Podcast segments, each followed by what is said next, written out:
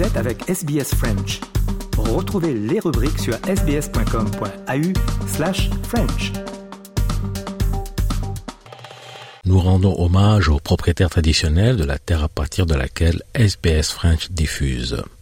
Le peuple Wurundjeri de la nation Kulin ainsi que leurs aînés passés et présents. Nous rendons hommage également à toutes les tribus et clans aborigènes ainsi que les insulaires du détroit Torres auxquels nous diffusons. SBS, a world of difference. You're with SBS French on mobile, online and on radio. Vous êtes avec SBS French sur votre smartphone, en ligne et à la radio.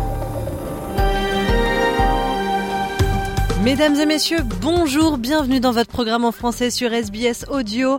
Je m'appelle euh, Marianne Murat. Nous allons passer une heure ensemble pour les dernières actualités. Je vous invite à vous connecter sur le site internet de SBS News, sbs.com.au slash news. C'est disponible 24 heures sur 24 et il y a toutes les dernières actualités. Quant à nous, comme chaque dimanche, on commence avec le personnage de la semaine. Il est signé Valentine Saboureau.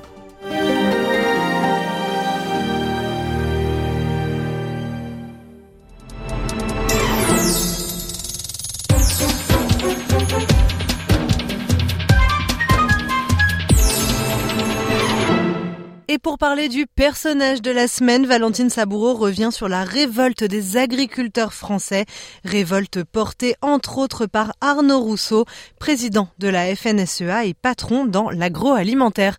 Bonjour Valentine. Bonjour, les agriculteurs ont récemment secoué la France et une figure a particulièrement donné le ton, c'est Arnaud Rousseau, patron de la puissante Fédération nationale des syndicats d'exploitants agricoles, FNSEA, à la tête de laquelle il évolue depuis un an avec son costume sombre et sa coupe militaire, il a écumé les plateaux télé et radio pour relayer les revendications des siens, sachant qu'en début de semaine, 10 000 agriculteurs et quelques 5 000 engins faisaient pression en bloquant les grands axes routiers de l'Hexagone, un coup de poker qui s'est avéré payant puisque jeudi, le gouvernement cédait sur de nombreux points. Valentine, pour redonner un peu de contexte, il faut dire que cette colère, elle a commencé ailleurs en Europe. Oui, l'exécutif a été en alerte très tôt cette année. Il faut dire que les agriculteurs roumains, polonais ou allemands sont mobilisés depuis des semaines pour dénoncer les charges financières et normes environnementales imposées par l'Europe. Euh, la France craignait la contagion et ça n'a pas loupé. La contestation a commencé à Toulouse mi-janvier avec le blocage de l'A64. Elle s'est peu à peu étendue jusqu'à Paris, faisant craindre un blocus de Rungis. Parmi les 120 revendications recensées, certaines avaient trait aux terres en jachère, à l'accès à l'eau, à la concurrence européenne, à la taxation du carburant ou à l'application de la loi EGalim destinée à rééquilibrer les relations entre les agriculteurs et les distributeurs. Alors le gouvernement a fait plusieurs propositions qui n'ont pas satisfait les agriculteurs. Jeudi, en revanche, une troisième série d'annonces a été présentée avec des concessions très importantes. Gel du plan Ecofito 2030 qui prévoyait une baisse de l'utilisation des pesticides. Renforcement de la fameuse loi EGalim avec une mise sous surveillance des centrales d'achat européennes et souveraineté alimentaire inscrite dans la loi. La FNSEA a été en première ligne pour négocier. En effet, même si le mouvement est né en dehors des syndicats, ce sont bien eux qui ont pris le relais auprès des autorités publiques et en particulier la FNSEA.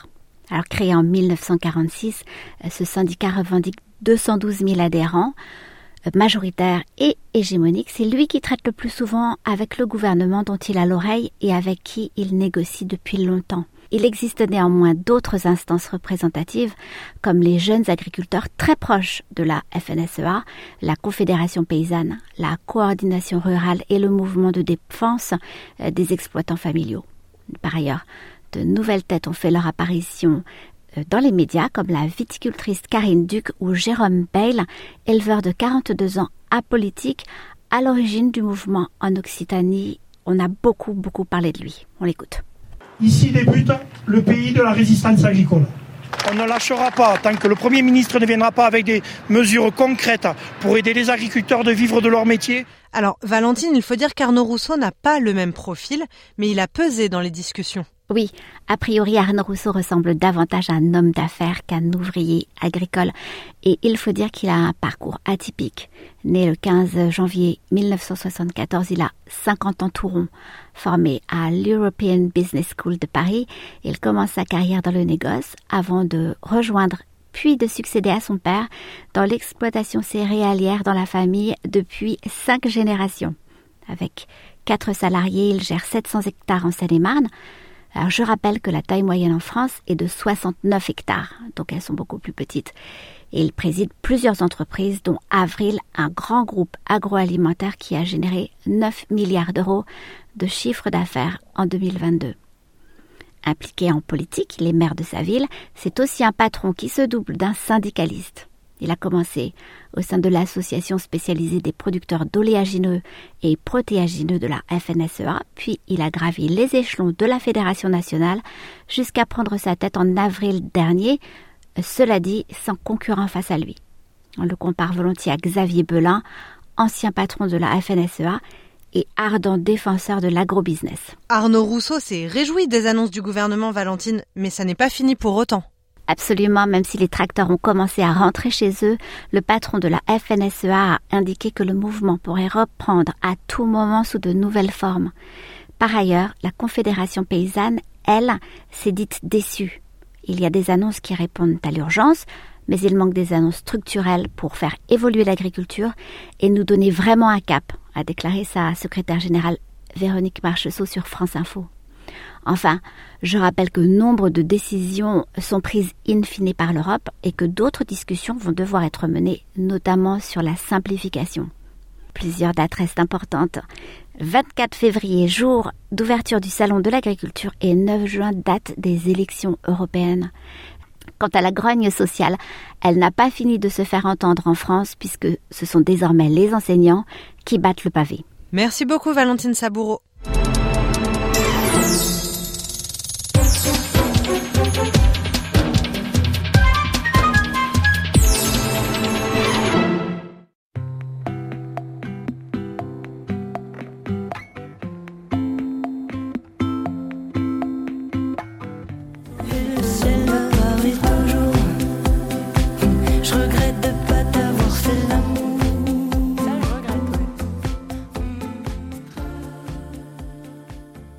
Emma Peters et sa chanson euh, Traversée. Deuxième partie d'Europa Voice.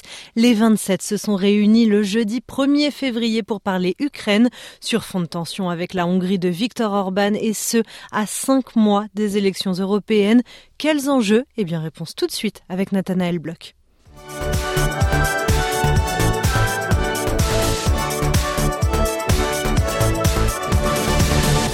C'est le retour d'Europa Voice après des congés estivaux bien mérités et quel plaisir de retrouver Nathanaël Bloch pour ce 131e épisode. Bonjour Nathanaël. Bonjour Marianne, ravi de vous retrouver. Nathanaël, un conseil européen consacré au soutien de l'Union à l'Ukraine se tient ce jeudi 1er février et notamment la pression qui s'accroît hein, sur la Hongrie, la Hongrie qui bloque depuis décembre une aide de 50 milliards d'euros à destination de Kiev. Oui Marianne, euh, c'est euh, finalement bis repetita.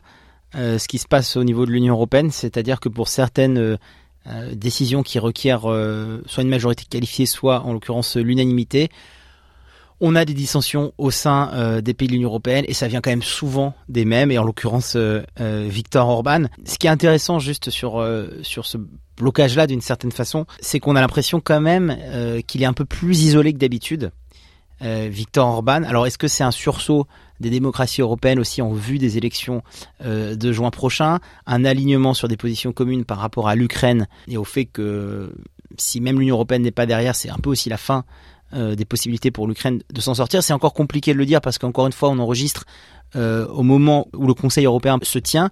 Mais voilà, en tout cas, c'est intéressant de voir que peut-être pour une fois, euh, par rapport aux derniers Europa Voice où on, parlait de ces, conseils européens, il semble qu'Orban soit un petit peu plus isolé. Est-ce que c'est la fin de son règne? Il y a beaucoup de questions qui restent en suspens, Marianne. De toute façon, ce sujet euh, ouvre beaucoup de conversations. Il y a, il y a énormément à dire. Il faut commencer par dire que l'Ukraine, c'est pas le seul point de divergence entre la Hongrie et l'Union européenne. Vous venez de l'évoquer. Viktor Orban, c'est la bête noire, le premier ministre hongrois seul contre les 26. C'est la bête noire d'une certaine façon parce que c'était aussi un des, premiers à ouvrir euh, le bal de ces dirigeants d'extrême droite euh, affirmés au sein de l'Union européenne. Alors depuis, malheureusement, il a fait des petits jusqu'en Europe de, l'Ouest, hein, en Europe occidentale. Je pense notamment à Giorgia Meloni. Je pense au retour des premiers députés d'extrême droite en Allemagne. On a évidemment en France l'extrême droite, euh, Le Pen père et Le Pen fille au second tour des élections présidentielles ces 20 dernières années. Mais effectivement, Orban, c'était aussi le, le, j'allais dire, le, premier euh, leader qui a montré que euh, la bête immonde pouvait renaître de ses cendres, même au sein de l'Union européenne. Et puis, ce que je voulais dire aussi, c'est que avec Viktor Orban, s'est posé aussi pour une des premières fois en Europe la question de l'exclusion d'un pays ou de la sortie euh, d'un pays parce qu'il n'y avait plus d'alignement entre ce pays et les valeurs que les pays devaient avoir pour appartenir à l'Union européenne respect du droit des minorités, liberté de la presse, plein d'autres choses. C'est ce qu'on demande aux pays qui sont candidats, l'Ukraine, mais je pense aussi à, certains euh, pays des Balkans, on leur demande, avant même de pouvoir faire acte de candidature, d'aligner certaines valeurs sur celles de l'Union européenne. Encore une fois, je prends l'exemple euh, de l'état de droit, l'exemple du respect des minorités, euh, l'exemple de la liberté de, de, religion, etc. Et donc, on se retrouvait à un moment où on toquait à la porte de l'Europe, mais un des membres n'était plus euh, sur les rails que ces pays devaient avoir. Et donc ça, Orban, d'une certaine façon, il le portait. Il était l'étendard de cette contestation au sein de l'Europe. Donc euh, d'une certaine façon, il a longtemps quand même été seul contre les 26. Et puis après, encore une fois, comme, comme dit il y a quelques minutes, il a fait malheureusement des petits, des émules. Et puis maintenant, on a une Europe, euh, on citait l'Italie, l'Allemagne, on peut citer aussi les Pays-Bas, Marianne, on peut citer la Pologne aussi dans, à certains égards. Euh, et donc c'est ça aussi tout ce qui représentait Orban et tout ce qui représente Orban pour l'Union européenne. Quelles peuvent être les conséquences sur les élections européennes à venir dans cinq mois? Les conséquences, Marianne, elles sont euh, assez simples. Hein. C'est euh, une montée encore des, de ces extrêmes droites, non pas au sein des exécutifs européens seulement, mais au sein des délégations parlementaires au niveau du Parlement européen, où l'extrême droite a encore un poids, j'allais dire, plus faible qu'il ne l'a au sein des exécutifs européens, c'est-à-dire que le législatif européen n'a pas encore rattrapé les exécutifs nationaux qui ont de plus en plus à leur tête des, personnages d'extrême droite. Et puis le risque aussi, c'est d'utiliser que ces élections européennes soient utilisées comme cristallisateur de tous les mécontentements qu'on trouve actuellement au sein de l'Union européenne. Si vous voulez, une certaine gilet jaunisation de ces élections européennes un des gros risques, c'est les agriculteurs. On sait que euh, l'agriculture, on en a parlé dans cet épisode d'Europa Voice, l'agriculture, euh, il y a beaucoup de choses qui se décident à Bruxelles euh, et qui sont contraignants pour les agriculteurs dans les, différents pays États membres de l'Union européenne. Et donc, c'est aussi, d'une certaine façon, de dire stop à, l'Europe. Regardons les sondages actuellement en France. Il y a 10 points d'écart entre l'extrême droite et, et, Renaissance. C'est ça le risque, vraiment, c'est de, voir un Parlement avec beaucoup plus de députés d'extrême droite européens. La conséquence aussi, c'est que dans un système politique où beaucoup de décisions, là je parle même pour au niveau des États membres, mais requièrent l'unanimité, c'est un système de blocage d'une certaine façon. C'est de voir qu'on va plus être capable, on le voit, on voit bien là actuellement, on en parle hein, pour l'Ukraine et cette aide de 50 milliards. Euh, le risque avec encore plus d'extrême droite au sein des instances européennes, bah, c'est de voir encore plus euh, ces minorités de blocage qui font que ça va être compliqué euh, d'avancer. Mais dites-moi si je me trompe, mais il y a quand même une sorte de schizophrénie parce qu'on est en plein débat sur l'élargissement de l'Union européenne, alors qu'au final, on n'arrive même pas à renforcer l'Union européenne au sein des 27 qui sont déjà préexistants. C'est peut-être la question j'allais dire, euh, politique, administrative la plus importante de ces 20 dernières années, Marianne, au niveau de l'Union européenne. C'est intégration, approfondissement versus élargissement. C'est où est-ce qu'on en est? Est-ce qu'on a assez approfondi? Est-ce qu'on a assez intégré le projet politique européen au sein de l'ensemble des 28 moins, moins 1 des 27 euh, de l'Union européenne avant de pouvoir se permettre encore d'élargir un peu plus? Pour donner un petit peu de euh, d'historique, on est quand même passé assez vite d'une Europe des 15, disons-le, à une Europe des, des 27. Et le problème aussi, Marianne, c'est qu'au début, évidemment, euh, on intégrait des pays euh, qui étaient plus ou moins dans le même, le même décorum d'une certaine façon, des pays occidentaux, des pays d'Europe de, de l'Ouest. Et puis on a ouvert, et c'est très bien, puisque ça a permis aussi d'accélérer la transition démocratique de certains pays. Je pense à la Pologne, par exemple. Il est évident que la Pologne ne serait pas où elle est aujourd'hui, Marianne, si elle était restée en dehors de l'Union européenne. Donc c'est très bien d'avoir intégré tous ces pays euh, de l'ex-bloc soviétique. et on le voit, hein, c'est un succès puisque beaucoup de pays frappent à la porte. La question, c'est est-ce qu'on doit faire pause et mieux intégrer, plus approfondir les politiques communes qui existent déjà au sein de l'Union européenne, ou est-ce qu'on doit en fait en parallèle continuer cet élargissement, sachant que évidemment, ben, plus effectivement, plus on est de fous, plus on rit, mais aussi plus on est de fous et plus les décisions sont compliquées à prendre parce qu'il faut convaincre plus de monde, on a plus de pays autour de la table, on a plus d'intérêts euh, divergents. J'allais dire, non pas que je me contredise, mais pour aussi euh, défendre l'autre l'autre position, il est vrai aussi que la guerre entre l'Ukraine et la Russie a montré la nécessité de l'Europe et a montré que tous ces pays-là bah, se tournaient vers l'Europe parce qu'en fait, il n'y avait plus tellement de place pour une neutralité. C'était euh, soit vous êtes englobé dans sous une influence euh, russe, euh, soit vous rapprocher euh, de l'Union européenne. C'est pour ça aussi, Marianne, que, et je pense que c'est important pour nos éditeurs d'SBS et d'Europa Voice, c'est pas aussi simple que Union européenne ou pas Union européenne. L'Union européenne, par exemple, a des coopérations politiques bilatérales entre l'ensemble européen et par exemple des pays, en attendant d'intégrer ou pas d'ailleurs ces pays-là. Prendre un exemple qui parle à tout le monde, la relation entre euh, l'Union européenne et la Suisse n'est pas la même que la relation entre l'Union européenne et un pays euh, lambda euh, du reste du monde. Il y a quand même des accords de coopération très spécifiques sur certains aspects. Donc est-ce que c'est peut-être ça, cette entre-deux, cette solution, en attendant justement de pouvoir pleinement réouvrir le, carnet d'adhésion à l'Union européenne? Et puis dernier point, pour l'Ukraine, on avait quand même beaucoup vu finalement quelque chose d'assez opportunistique. C'est-à-dire que l'Union européenne avait aussi ouvert ses portes et avait parlé d'un fast track, euh, d'une procédure accélérée pour accéder à l'Union européenne, parce qu'il y avait ce contexte de guerre, parce qu'il y avait euh, aussi d'une certaine façon un romantisme européen à dire on, vous accueille, euh, on a raté un petit peu le, on a raté un peu Maïdan, on a raté 2014, on n'a pas anticipé, etc. bon, bah, c'est plus compliqué, même s'il y a un fast track il y a des règles, il y a une unanimité à, requérir au sein de l'Union européenne. Et donc voilà, on se, frotte aussi à la, réalité de ce que c'est aujourd'hui euh, ce bloc européen et cette nécessité de, bien balancer entre, encore une fois, approfondissement et élargissement. Merci beaucoup Nathanaël. Merci Marianne. Mesdames et messieurs, c'était Europa Voice numéro 131. Merci beaucoup de l'avoir écouté.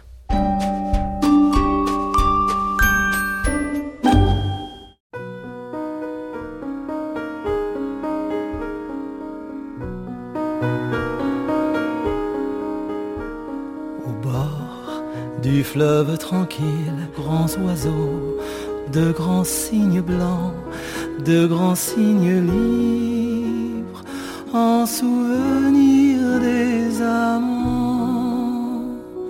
bord du long fleuve tranquille, c'était Dominique A sur les ondes de Radio SBS. Si vous avez écouté le programme en français hier, messieurs, dames, vous avez pu découvrir ou redécouvrir notre épisode de l'histoire cachée de l'Australie consacré à la polémique autour euh, du livre Dark Ému. Eh bien aujourd'hui, nous vous proposons euh, la suite et la fin de cet entretien avec, bien sûr, comme pour chaque épisode, Romain Fati et Grégory Pless. À tout de suite. Alors, j'explique à nos auditeurs que si on parle de tout ça aujourd'hui, c'est parce qu'il y a un documentaire consacré à cette controverse euh, qui a été euh, diffusé récemment sur euh, ABC, qui est toujours visionnable sur leur plateforme à la demande iView. Si on se contente de ça, et contrairement à vous, si on n'a pas lu la contre-enquête, on a l'impression qu'effectivement la, controverse, elle repose uniquement sur le fait qu'on a deux personnes qui ont une définition de l'agriculture qui est différente. Alors oui et non. D'abord, euh, si vous voulez regarder un documentaire euh, sur euh, l'histoire de la colonisation aborigène, je recommande très clairement celui de SBS en trois parties, excellent, The Australian Wars, sur lesquels on a fait des podcasts préalablement.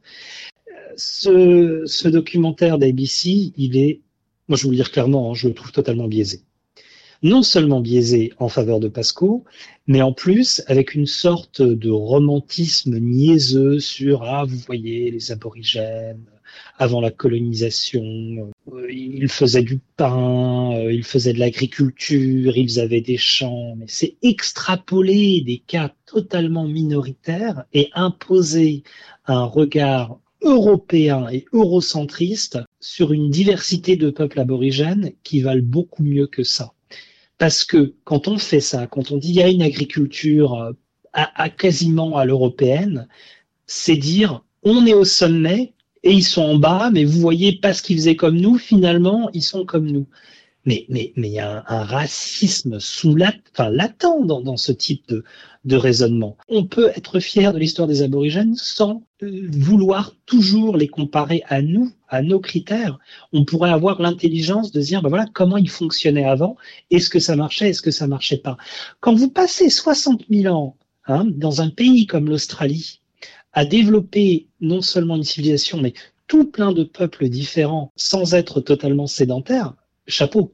Hein ils ont une intelligence de leur pays, de leur terre, sur laquelle il y a beaucoup à apprendre. La manière dont ils faisaient du land management, dont ils s'occupaient euh, des, des, des, forêts, euh, des rivières, est absolument impressionnante parce que elle, c'est une vie qui est en accord avec la nature.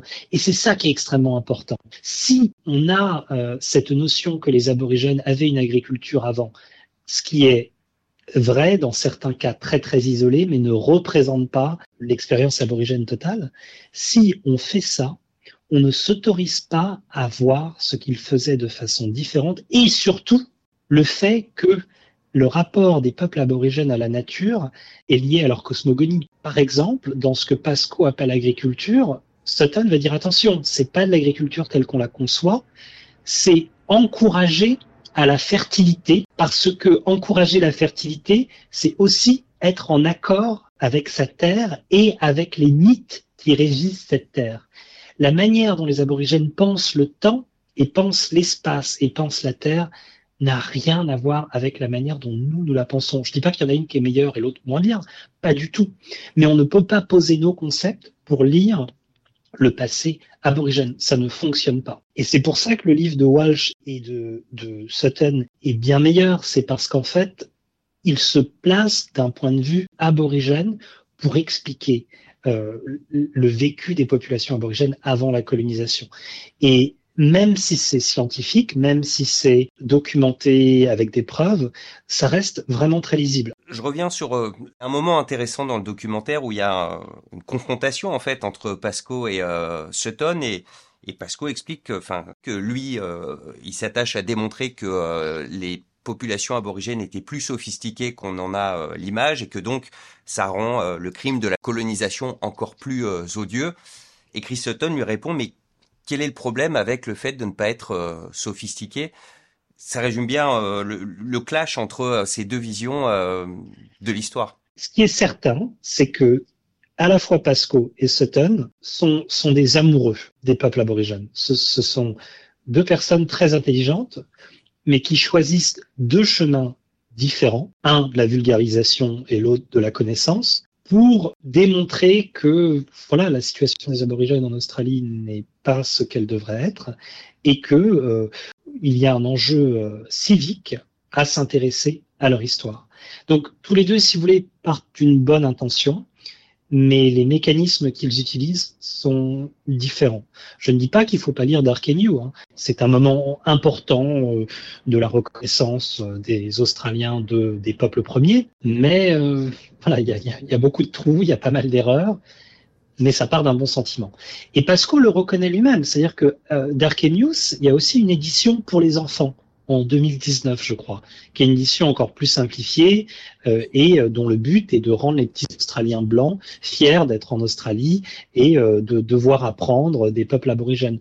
C'est une bonne intention, mais coller encore nos cadres de pensée sur les aborigènes, ben, c'est encourager encore la, la, la, dépossession culturelle, c'est encourager encore l'eurocentrisme.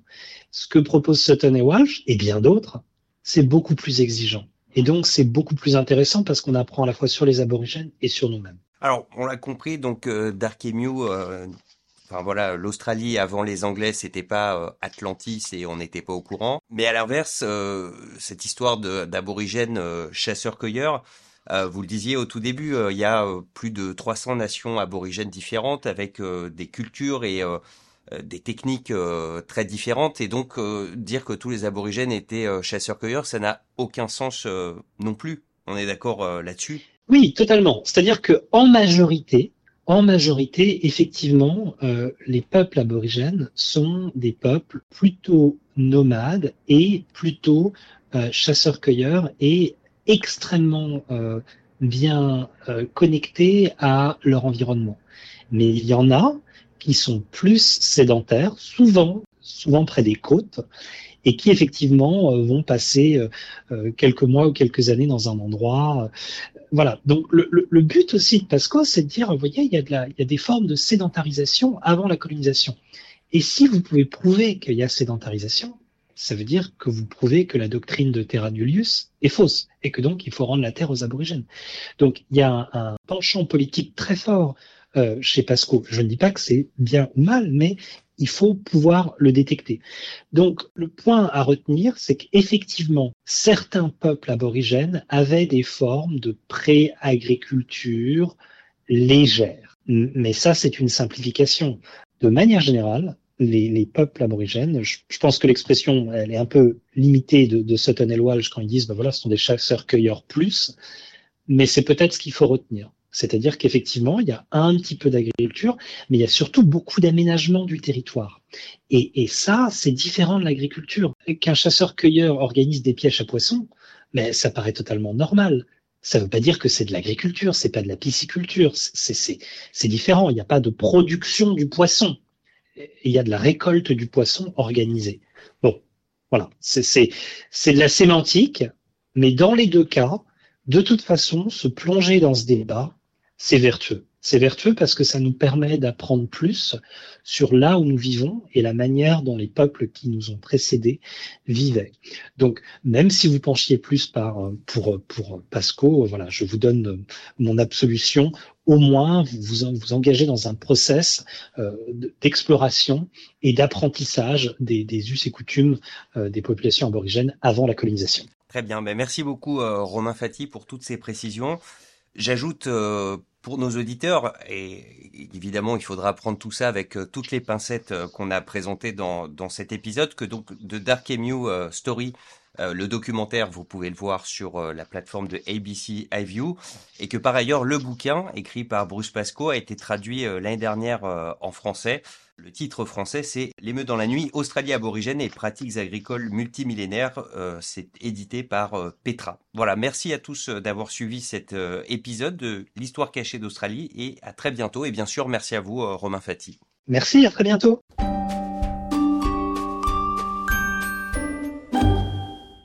C'est comme un tremblement subtil dans l'air pur, ta lueur d'un lundi d'été, une brûlure un délicieux baiser, une silencieux, c'est comme un phare, et les autres n'y voient que du feu. Le phare d'Étienne Dao, bien sûr, peut-être avez-vous euh, reconnu cette chanson. Restez sur SBS French, messieurs, dames, dernière page de publicité, puis rencontre avec Gillian Simons, Managing Director de Intex Book Company, pour parler des librairies francophones d'Asie-Pacifique avec l'Alliance française de Melbourne et l'Alliance française de Sydney. Interview. Votre communauté, vos conversations. SBS French. Eh bien, nous avons le plaisir d'accueillir dans les studios de Radio SBS euh, Gillian Simmons. Euh, bonjour et bienvenue. Merci beaucoup. Et vous êtes la Managing Director de Intex euh, Book Company, The Language International Bookshop. C'est ça? Oui, c'est ça, depuis très longtemps. Alors peut-être pour nos auditeurs, présentez-vous et parlez de votre parcours professionnel. Oui, alors ça fait... J'étais professeur de français à Sydney mhm. et aussi deux ans à Nouméa. J'étais euh, assistante d'anglais dans le lycée La Pérouse il y a très longtemps maintenant. Et je suis revenue comme prof et ensuite il y avait l'occasion de de travailler dans une petite maison de représentation de presse de Hachette. Et Hachette était partenaire avec euh, l'International Bookshop. On était Hachette à l'époque. Et euh, Bon, je ne suis jamais retournée à l'enseignement. Je suis restée dans l'édition et quelques années d'après, j'ai acheté l'affaire de, mon patron. On n'était plus achète parce que à l'époque c'était la presse et euh, livres de poche qu'on faisait. Ils ont commencé avec le français langue étrangère à faire des éditions. Et peu à peu, euh, j'ai monté une texte toute seule à faire beaucoup de langues étrangères parce que pour faire le français uniquement, c'était pas viable, ça, c'était pas assez grand le marché en Australie. Alors j'ai pris d'autres agences, distribution d'éditeurs internationaux. Il y a 26 ans, j'ai monté la librairie Language International parce qu'il y avait tellement de gens qui voulaient venir voir les rayons, faire un tour. Alors j'ai monté le, la librairie euh, euh, Language International et, et, à Melbourne. À Melbourne. Et Intext est resté grossiste, ce qui devient de moins en moins faisable avec la manque de libraires euh, en Australie qui vendent des livres euh, et les, les, langues étrangères, les livres langues étrangères, euh, beaucoup moins, bien sûr. C'est un marché très difficile maintenant. On va parler de, de ce partenariat avec euh, l'Alliance française de Melbourne et vous allez présenter le catalogue et le projet de livre francophone des librairies francophones d'Asie-Pacifique. C'est ça.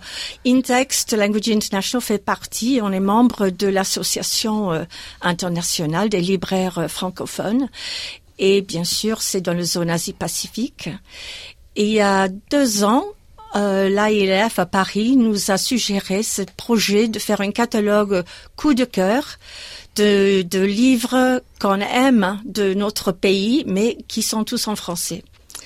Alors c'était un projet qui m'intéressait beaucoup parce que étant un des deux libraires physiques qui restent en Australie en langue étrangère maintenant, il y a plus de libraires francophones euh, physiques. On peut acheter online, mais que les gens puissent venir regarder, euh, admirer et sentir, admirer, sentir le, livre, sentir le papier, toucher le livre, mhm. regarder les, les illustrations. il n'y a que deux en Australie maintenant, et nous on est le seul à Melbourne. Alors j'ai trouvé ce projet très intéressant, ça m'a passionné. Et je sais que beaucoup de Français en Australie sont passés par l'Asie euh, pour travailler et l'Australie, c'était encore un arrêt dans une business euh, euh, quand ils sont qu'est-ce qu'on dit? Pigeons voyageurs? Qu'est-ce que c'est le terme des gens qui travaillent dans un pays ou l'autre? Et euh, je savais qu'il y a pas mal d'intérêt entre les Français en Australie de l'Asie. Et donc, il y a, d'après ce que j'ai lu, 11 pays ou territoires d'Asie qui sont impliqués, et c'est la bibliodiversité qui est à l'honneur. C'est ça. Il y a, bah, il y a trois, trois parties du catalogue qui sont parties coup de cœur. Une surtout de euh, la, euh, la page à Londres et euh, euh, la dame qui s'occupe est présidente de l'ALF. Elle m'a envoyé le message hier, me souhaitant bonne chance avec cette opération. Elle a aussi suggéré des Isabelle Marchand, elle s'appelle, pardon.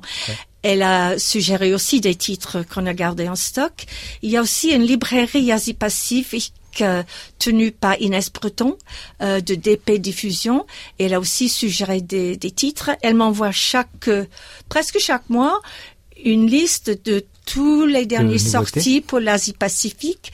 C'est très difficile de ne pas les commander tous, mais il faut avoir un marché déjà pour acheter euh, tant de livres. Il y en a beaucoup qui sortent. Alors je pensais pour faire ce choix de faire une exposition, euh, ça pouvait intéresser pas mal de gens et les genres sont très variés. Pour euh, tous les lecteurs, il y a quelque chose.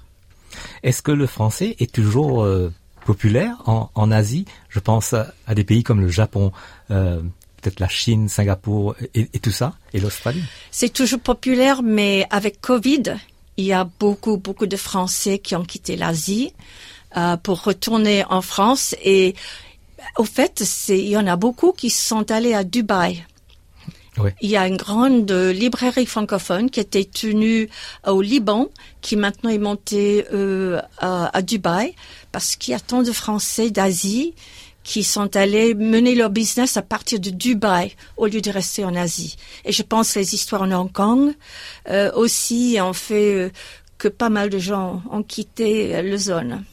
Ouais. Je reviens sur Intex Book Company en général. Parlez-nous des livres publiés. Est-ce qu'ils sont disponibles dans dans plusieurs langues? Ben, ces livres qu'on a là, ils sont tous traduits de leur langue euh, d'origine par l'auteur, euh, soit vietnamien, cambodgien, euh, chinois, japonais. On a la plupart sont des traductions. Certains ont été écrits par des Français qui habitent le pays. Alors il y a toujours une sensibilité culturelle qui est très intéressante. Euh, une perspective intéressante, par exemple le livre de Tokyo versus Paris.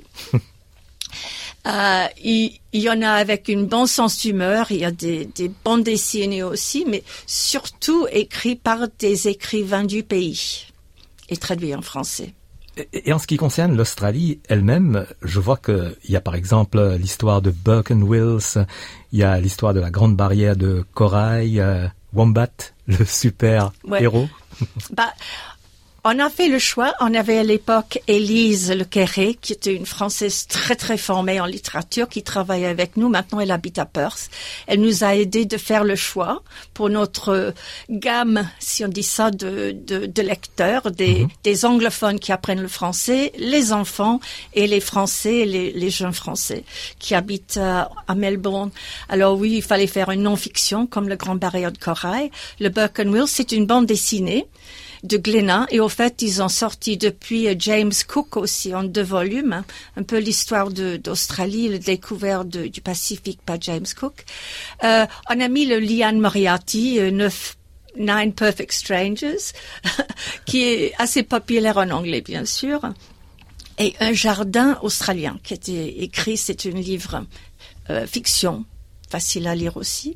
Alors c'était un peu une goutte de français en Australie, d'un livre populaire, un livre non-fiction, et Le Wombat, c'est un livre super sympa pour les enfants.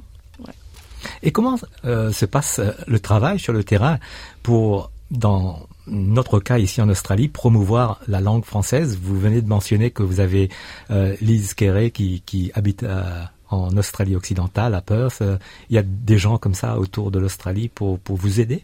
Oh bah, Elise, malheureusement, ne travaille plus avec nous, mais on a, on a toujours on essaie toujours d'avoir un jeune, un jeune français ou une française qui travaille dans la librairie. Ça nous aide toujours avec les conseils de connaître la littérature.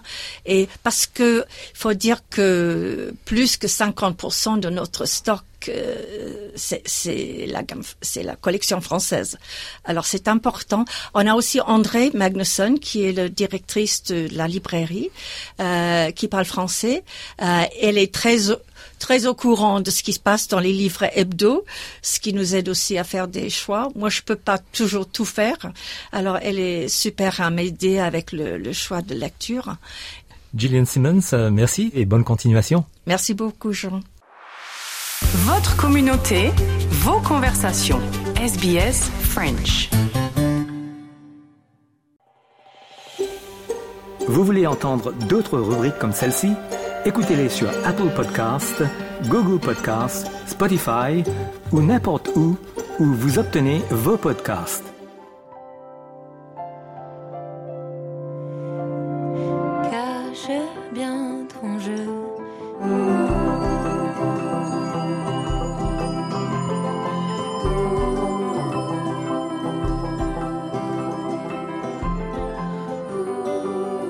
Chanson euh, Un million interprétée par la chanteuse euh, Pomme.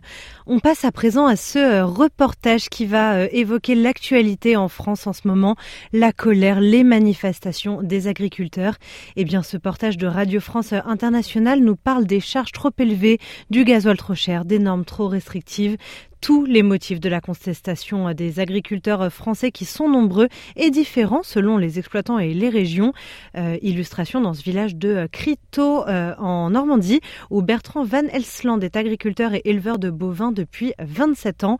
Radio France Internationale est partie à sa rencontre. Reportage. Vous pouvez nous écouter quand vous le souhaitez. Téléchargez émissions, interviews et actualités à la demande. Visitez la page sbs.com.au slash French. Un exemple très concret. J'avais l'an dernier 97 000 euros de charges.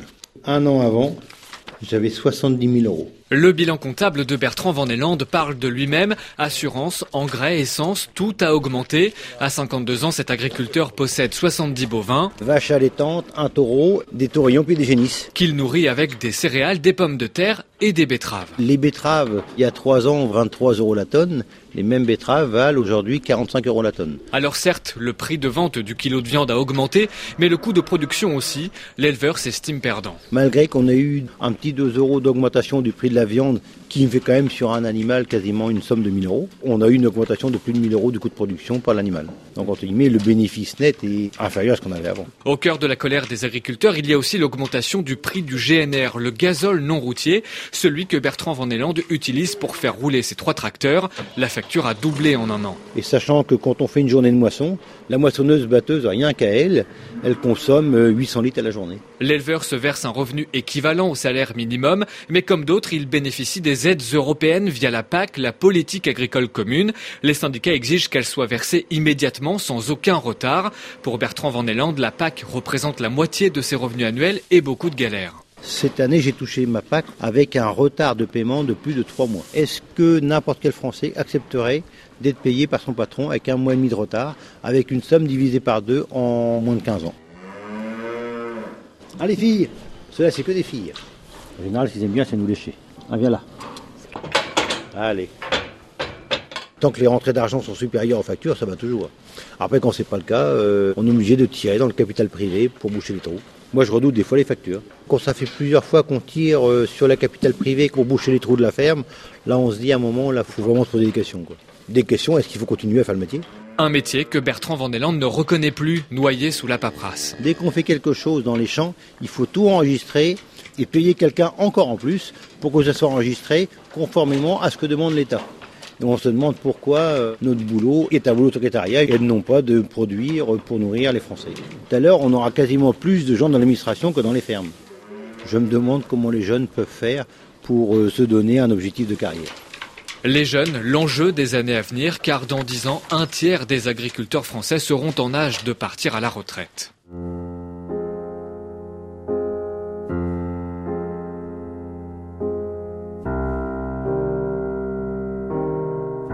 Et voilà, messieurs, dames, c'était votre programme de ce dimanche 4 février 2024. Merci de l'avoir suivi.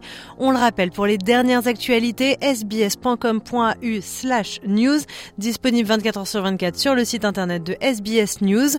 Et pour les prochaines chroniques euh, en français, c'est sur le site internet de SBS French, sbs.com.au slash French, ou alors sur les plateformes de podcast comme euh, Deezer, Spotify ou encore euh, Apple Podcast.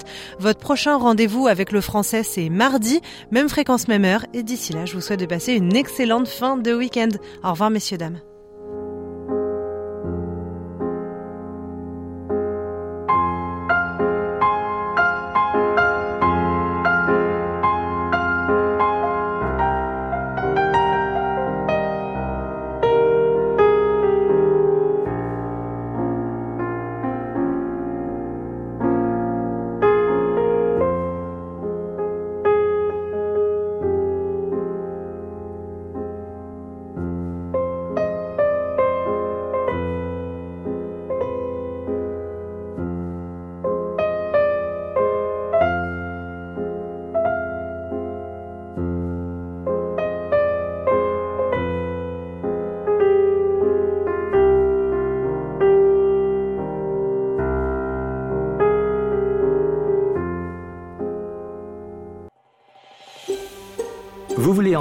D'autres rubriques comme celle-ci Écoutez-les sur Apple Podcasts, Google Podcasts, Spotify ou n'importe où où vous obtenez vos podcasts.